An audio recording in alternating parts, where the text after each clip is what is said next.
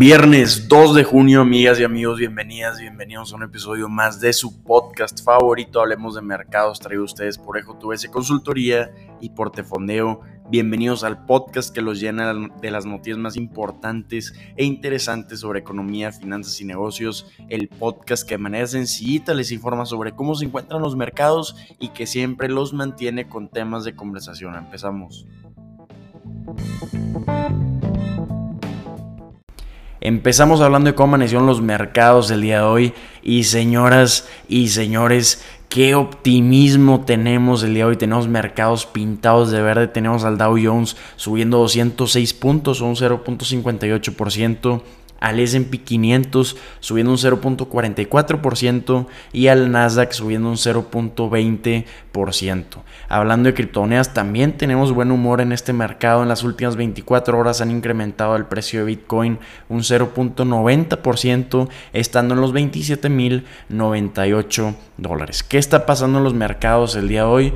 Pues ayer, primero de junio, se aprobó el proyecto de ley para incrementar el techo de la deuda en Estados Unidos. Esto justo después de que antier se haya aprobado en la Cámara de Representantes este acuerdo. Entonces esto está poniendo fin a todas las preocupaciones que se tuvieron en, el mercado durante el mes de mayo, porque si no se llega a un acuerdo, Estados Unidos podría caer en su primer incumplimiento de la historia para el 5 de junio. Entonces lo que estamos viendo en los mercados el día de hoy es puro buen humor y la celebración de los inversionistas ante este acuerdo. Además de estas noticias sobre el techo de la deuda, también tenemos datos económicos importantes de empleo. Se acaban de presentar hace unos minutos datos de la creación de empleos durante mayo y se crearon 339 mil empleos marcando mucho más empleos generados de lo que se esperaban por los economistas que esperaban que se generaran 190 mil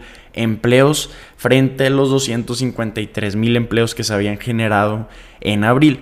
Entonces, ante este acto fuerte económico, pues también estamos viendo más optimismo en los mercados. También estas noticias están impulsando a otras empresas, por ejemplo, Lululemon presentó sus resultados trimestrales y tenemos a esta empresa subiendo un 14% antes de la apertura del mercado, después de superar las estimaciones de los analistas. Entonces, importantes datos los que estamos viendo el día de hoy, ya con esta aprobación, como lo habíamos platicado durante las últimas dos semanas, íbamos a ver mercados optimistas y ya los inversionistas le pueden dar atención a otros temas como datos inflacionarios, como estos datos de empleo que a mediados de junio van a estar platicando sobre las decisiones de política monetaria en la Reserva Federal. Entonces muy importante lo que se presentó hoy. Ya vamos a estar viendo otra vez noticias sobre tensiones geopolíticas, vamos a estar viendo más noticias de avances tecnológicos de las empresas, de más noticias de empresas a las que le van a estar poniendo atención los inversionistas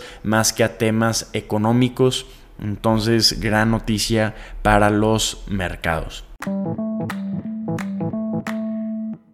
Vámonos con noticias de Netflix. Muy interesantes noticias. Parece que hoy va a ser un episodio sobre gobierno corporativo. Entonces, gran episodio el día de hoy. En Netflix se lanzó el paquete compensación ejecutiva donde se paga a los ejecutivos bonos, acciones y también cuánto se plantea pagar para su salario durante 2023.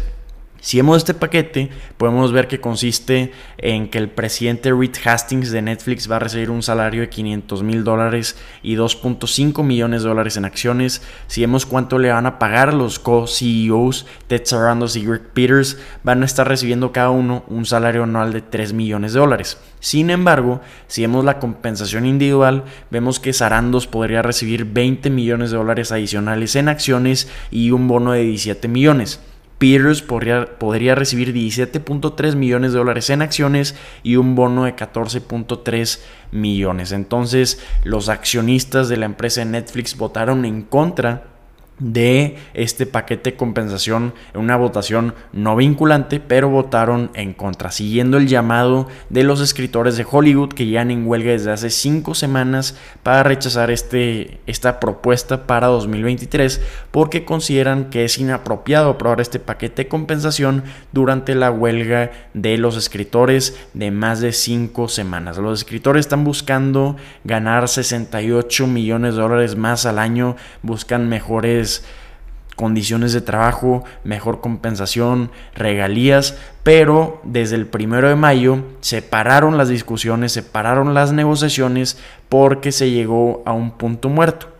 Entonces también tenemos como otro obstáculo a la inteligencia artificial. Entonces ojalá llegue a un acuerdo, pero esto es importante mencionar que no afecta sobre si Netflix va a estar implementando o no su paquete propuesto de compensación. Si lo va a estar, lo va a estar implementando, es lo más probable. El año pasado eh, y implementó 168 millones de dólares para este paquete de compensación ejecutiva y solo el 27% de los accionistas habían aprobado esta compensación. Entonces este año lo único que va a pasar va a ser que van a estar poniendo esta votación en un archivo regulatorio, pero van a estar llevando a cabo esta compensación. Entonces interesante y ojalá lleguen a un mejor acuerdo y a un acuerdo que puedan concluir estos escritores del sindicato de escritores que buscan mejores condiciones de trabajo y mejores empleos. Ahora vámonos con noticias de Toyota. Como les digo, el episodio del día de hoy es sobre gobierno corporativo. Dos de los mayores sistemas de pensiones públicas de Estados Unidos votaron en contra de la reelección del presidente de Toyota, Akio Toyoda, según registros de la votación de los accionistas. Esta situación intensifica el enfoque de la reunión anual de accionistas de Toyota que tiene a finales de este mes. ¿Quiénes son los sistemas de pensiones? El sistema de empleados públicos de California, CalPERS, uno de los más grandes del planeta, y también la oficina del Contralor de la ciudad de Nueva York. Estos fueron los que votaron en contra de la reelección de Toyota y también están empujando para votar a favor de una resolución instando a Toyota a mejorar la divulgación de sus actividades de lobbying sobre el cambio climático. Esta votación se produce después de que dos firmas de asesoramiento en votaciones, que en inglés se conoce como Proxy Advisory Firms, plantearan problemas sobre el gobierno corporativo de Toyota. Glass Lewis es una de estas empresas y recomendó a los accionistas votar en contra de la reelección de Toyota, el presidente de Toyota, citando su responsabilidad por la falta de una junta de consejo suficientemente independiente. Toyota ha sido objeto de críticas de activistas climáticos, también de inversionistas ESG en los últimos años por considerar que ha sido demasiado lento en el lanzamiento de vehículos eléctricos con baterías. Como lo hemos platicado en este podcast, Toyota solo está enfocado en vehículos híbridos y no eléctricos. Entonces, esto pues ya está recibiendo por parte de los accionistas presión para empujar a lanzar vehículos eléctricos y no solo híbridos. Toyota ha estado diciendo que se involucra, activamente en el diálogo con los accionistas e inversionistas y también considera que está realizando una estructura óptima de su junta de consejo al recibir opiniones y consejos, pero ya con esta votación, con este golpazo que recibió de CalPERS y también de la oficina del Contralor de la Ciudad de Nueva York, pues tiene una gran influencia en inversionistas y probablemente ahora sí se vaya a implementar cambios importantes en el gobierno corporativo de la empresa. Amigas y amigos, soy Eduardo y estas son las noticias que tienen que saber el día de hoy. Espero que la información compartida les haya resultado de gran utilidad. Si así lo fue, los invito a ponerle 5 estrellas, a que lo compartan en sus redes sociales y si tienen cualquier duda, comentario o retroalimentación, mándenos un mensaje.